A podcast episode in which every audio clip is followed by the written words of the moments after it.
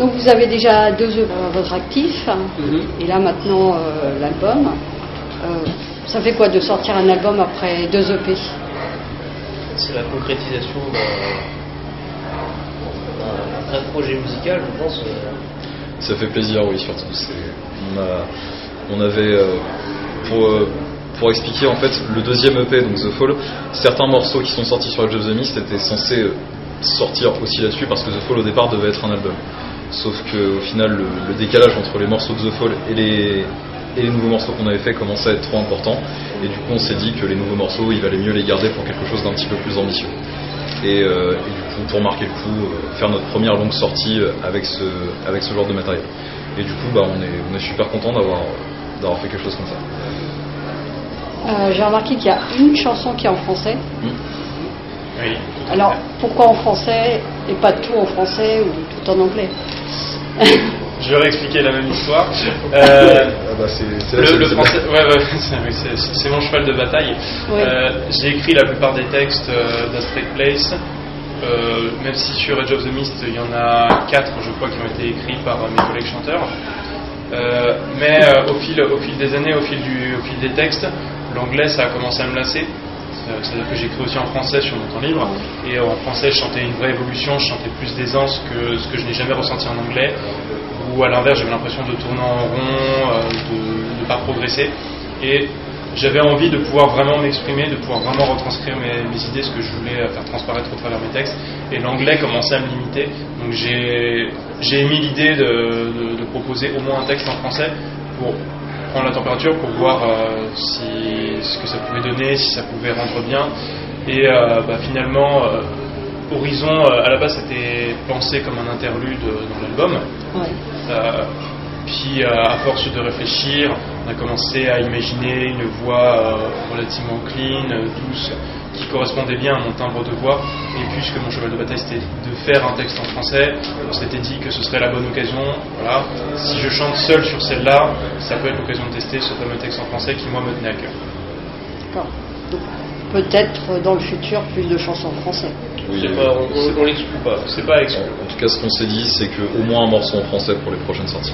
Il faut assumer quand même qu'on vient, de- de- on vient quand même dans un pays où euh, le métal France, le métal en tout cas avec des paroles en français, c'est pas très euh, populaire on va dire, parce que les- dans le sens où c'est populaire en France Oui. évidemment, mais à l'étranger, euh, il y a très peu de groupes qui chantent en français qui réussissent à, à percer un peu à l'international. En Allemagne un peu plus. Ça reste, mais ça reste, mais, Mais ça reste- globalement en, en- Oui. en- Europe quoi. Mais par exemple Gojira, eux, ils ont aucun chant euh, en, en français et eux, ils ont réussi à exploser. euh. Alors, si, t'as une voix française sur 04, mais Massis- c'est. Massisteria par exemple, Massisteria, ça fait des années qu'ils tournent et malheureusement ils n'arrivent pas trop à s'exprimer. Et c'est ce qu'ils ont dit d'ailleurs dans une de leurs interviews. Ils avaient dit justement, euh, c'était une, euh, une de leurs euh, difficultés en tant que groupe qui chante en français, ils n'arrivaient pas vraiment euh, à sortir des, des frontières. Après, un ou deux titres en français, juste le titre. Oui. Après, je, je pense que je pense qu'on peut dire que c'est peu probable qu'on fasse euh, que du français à l'avenir, très peu probable. Ça restera des, des titres, euh, des titres éparses, euh, toujours, toujours pour montrer la diversité de ce qu'on est capable de produire finalement. Oui, c'est bien aussi. Dans cet aspect-là. Montrer euh, son identité aussi. Tout à fait. Ce qui est sûr, c'est que c'est un truc où au début, alors surtout euh, pour le coup, Alexandre a toujours te- a, a- a pas mal insisté pour faire des paroles en français. On était certains, moi le premier, à y aller un petit peu à reculons, mais euh, au final, euh, moi et quelques autres, on a fini par se dire qu'il fallait, il fallait au moins essayer pour voir ce que ça donnait.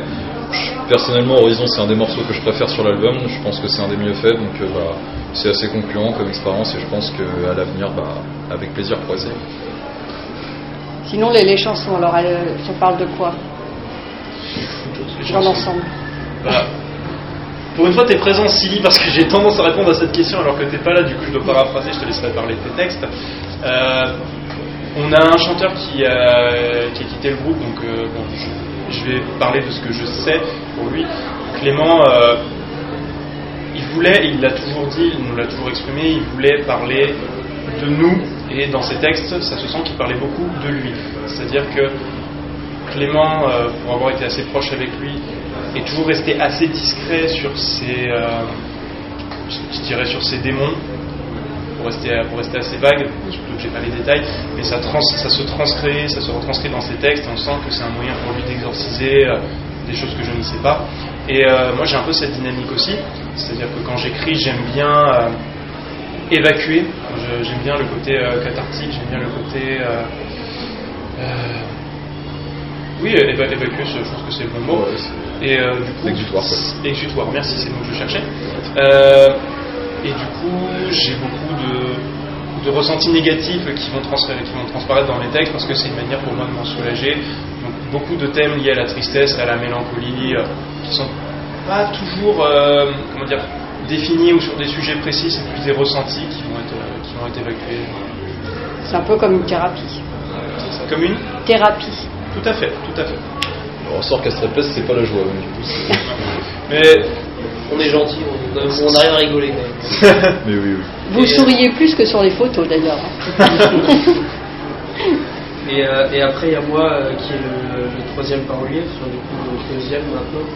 Euh, moi, je suis beaucoup moins subtil, beaucoup plus sur euh, un ressenti euh, sur l'instant et précis. Euh, et euh, moi, en fait, depuis toujours, euh, bah, j'ai beaucoup de haine en moi, en fait.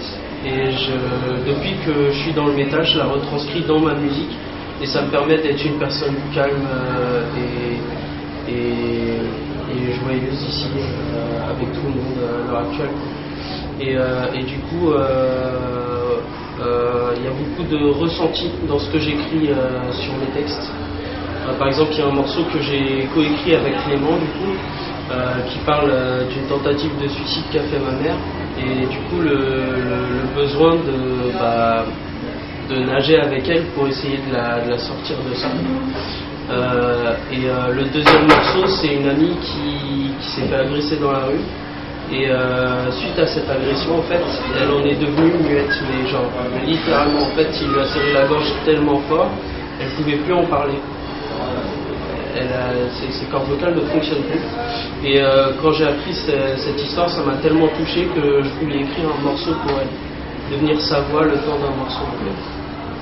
Voilà. Ah, c'est beau. Et du coup, c'est bah, c'est ce qui a donné Voiceless sans voix. D'accord. Et Et euh, c'est pour ça que le morceau est très violent et que je donne tout ce que j'ai dedans parce que euh, bah, je le fais pour elle. Ouais, c'est personnel. Voilà.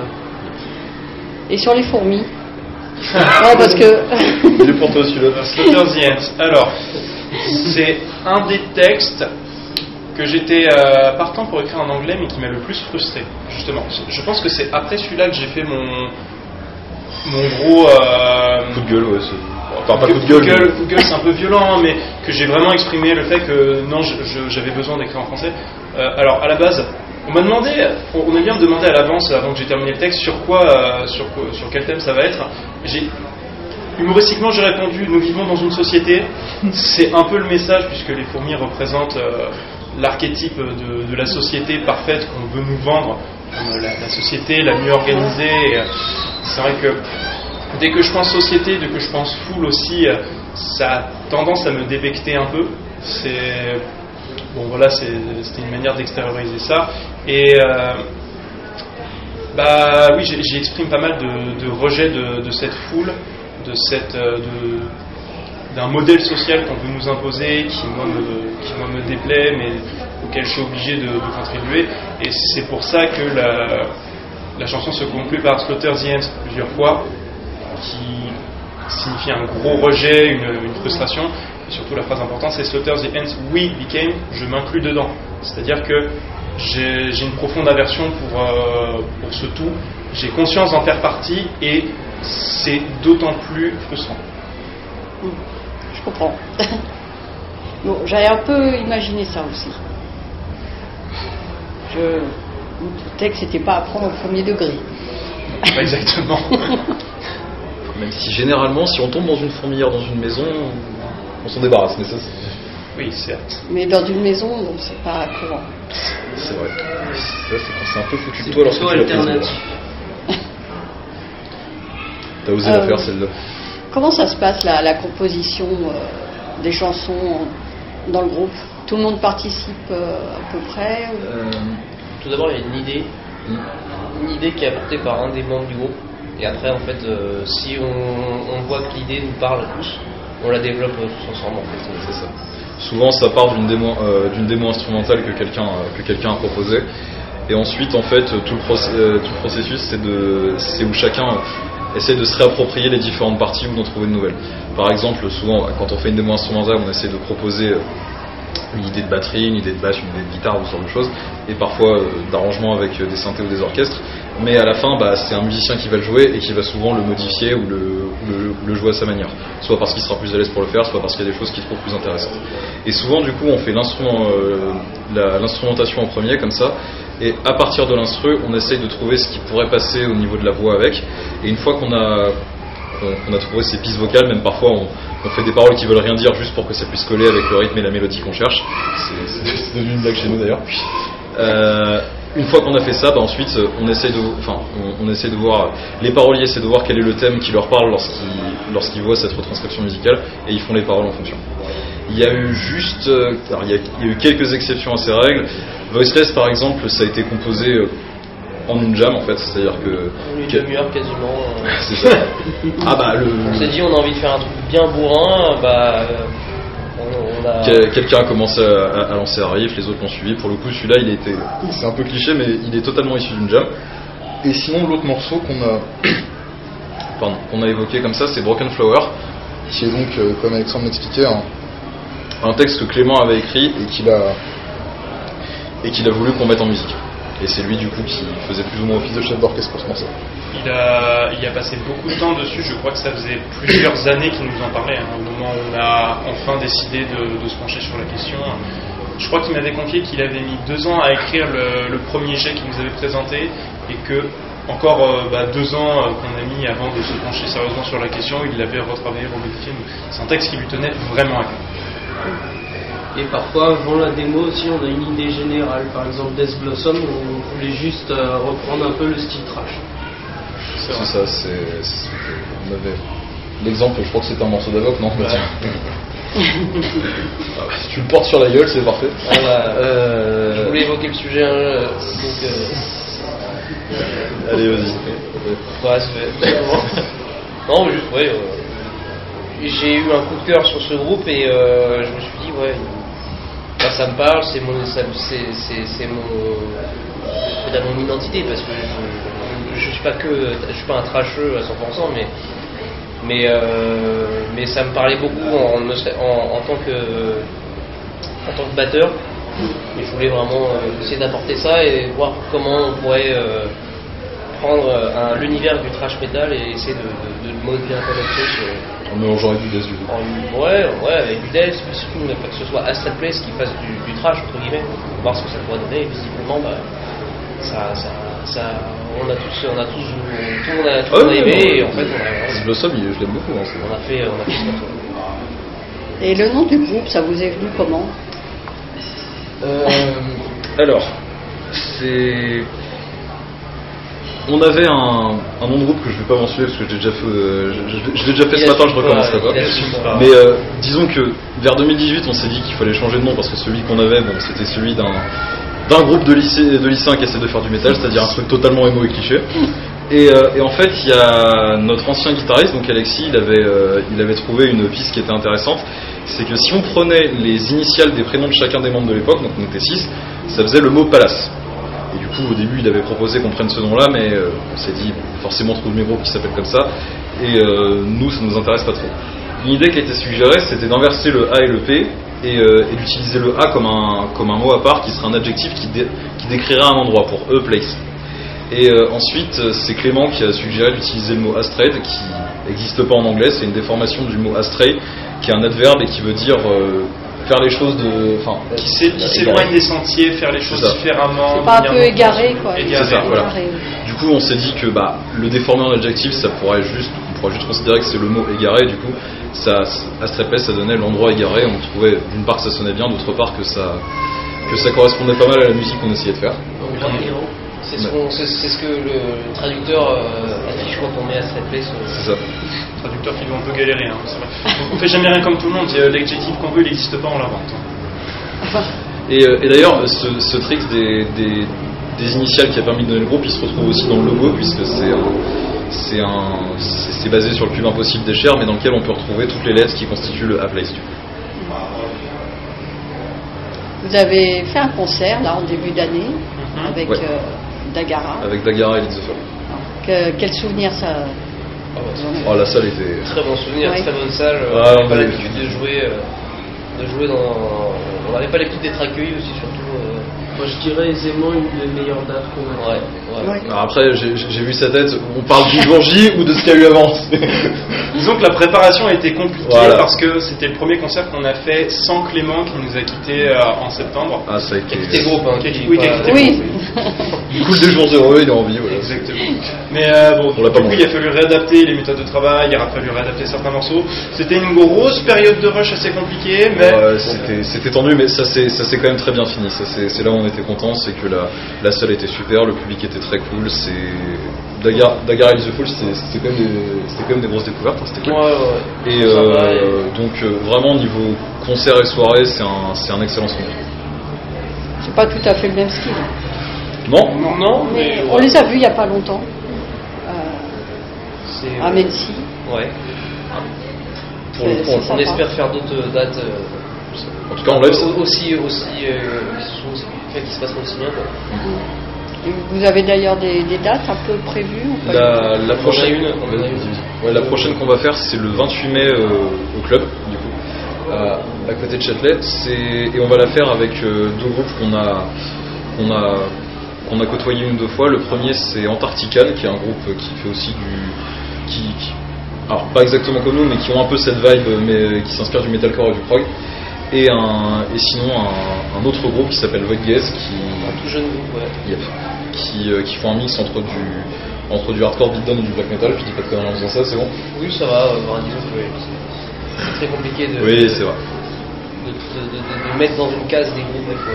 Mais, mais en tout cas, c'est des, des groupes dont on a déjà rencontré les membres, avec qui on s'entend bien et avec qui on s'est dit plusieurs fois que ce serait, une, be- ce serait super de faire une soirée ensemble. Euh, Bah, c'est surtout, euh, on a l'occasion de. Surtout bah, pour, pour, pour Von Gaze, c'est un, c'est un tout jeune groupe, c'est des amis. On s'est dit, bah voilà, nous malheureusement on n'a pas eu la chance d'avoir des, des, des potes qui ont un groupe de musique qui peuvent nous aider, qui peuvent nous donner des dates, et bah nous on s'est dit, bah on a l'occasion, yep. on, fait, on fait partager un peu euh, les- pour les amis. quoi. Et euh, cette pochette, c'est l'idée de la brume, c'est en noir et blanc. Ça, C'est pour toi. c'est Loïc l'artiste euh, derrière C'est cette. euh, c'est lui qui a fait tous les visuels de sa place. Donc, euh, Et. euh, euh, qu'est-ce que c'est c'est la question c'est. l'idée derrière euh, cette euh, pochette, L'idée de la pochette. Euh, c'est le reflet de l'album, j'imagine. ouais, en fait, moi quand je fais des visuels, j'aime bien avoir une idée très générale et qui, qui puisse donner euh, beaucoup d'interprétations différentes. Euh, donc on sait pas trop ce que fait le personnage. Euh, pour moi, ça représente. euh, Enfin, ce qui est sûr, c'est que ça représente une sorte de transition. Euh, comme, euh, comme à l'extérieur et à l'intérieur de la brume, on est entre les deux. Un portail. Ouais, c'est un peu un portail. Un peu comme Memento Mori en fait. hein, c'est- Oui. Mais ouais, c'est. C'est un. C'est comme si c'était deux mondes différents et qu'on était au milieu des deux ça. Après, une- des idées qu'il y avait derrière Joe the Mist, c'est de se dire que cette disparité de style, justement, c'est ça que c'est ça qu'on représente par cette image de brume, c'est que comme c'est comme c'est assez disparate, bah c'est c'est flou, c'est enfin, on, peut voir ça comme étant flou et fouillis, mais d'un autre côté, notre but, c'est de prendre ce truc qui est flou et fouillis et, et d'arriver à s'y retrouver et à y imposer quelque chose, un peu comme si cette fameuse frontière du brouillard, bah on essayait de la trouver. On peut, on peut voir le perso comme essayant de faire ça. Du coup. Et c'est euh, le mixte aussi de, de toutes vos influences, de tout Surtout. euh, aussi. On C'est vraiment à Straight Place, c'est en fait, euh, c'est pas une personne, c'est vraiment la fusion. C'est un peu cliché de dire ça, mais Oui. c'est vraiment vrai. hein, Bah, euh, on, a, c'est- on a vraiment des influences euh, très différentes et vraiment, bah, là, on, est, on, on- est six et on n'écoute pas du tout les mêmes trucs. donc, mélange, à ça. Quand t'arrives à te mettre d'accord, c'est déjà pas mal quoi. Oui, bon, après, évidemment, oui, quand on est. Enfin, Mais non, mais. vous arrivez quand même à. Bah, c'est ça, sinon on aurait terrain sorti, d'entente. tu vois. Sinon, ouais, on n'aurait pas réussi à se Donc, mettre d'accord. euh, euh. bah, donc quelque part c'est bien, c'est tu vois, t'as t'en as- t'as six personnes qui écoutent pas du tout les mêmes trucs, mais malgré tout ils arrivent à faire des choses ensemble et ils sont, parce que ils sont fiers. donc, aussi parce qu'on est un groupe de potes quoi. De Ouais, c'est ça. donc, euh, c'est- on est plus soudé qu'un simple, euh, une simple personne qu'on a croisée dans la rue et qu'on peut remplacer euh, s'il nous fait chier. quoi. C'est bah, c'est comme ça que ça marche. Après, on peut croiser des gens dans la rue et devenir potes. hein. Non mais ce que je veux dire, c'est- c'était c'était que euh, voilà, on a Pour ça, faut être dans la rue déjà. comme tous les groupes, euh, comme tous les groupes, on s'engueule, c'est normal. Mais en gros, euh, vu qu'on est des potes à la base, on arrive à passer au, passer au- C'est ça, oui, voilà. Et puis surtout de ce qu'on a. C'est vrai que c'est déjà arrivé qu'il y a eu quelques moments de tension, hein, notamment bah, du coup pour la préparation du 18 mars, c'était un peu tendu. Mais euh, mais, mais à vrai dire, enfin. D'une part, souvent ça se résout, c'est-à-dire que on est toujours autant amis qu'on était lorsqu'on a commencé, et pour le coup ça nous a vraiment beaucoup rapprochés. Ça nous, ça nous a beaucoup rapprochés, on s'est vu souvent et on était toujours content de se voir, donc ça pour le coup ça n'a pas disparu.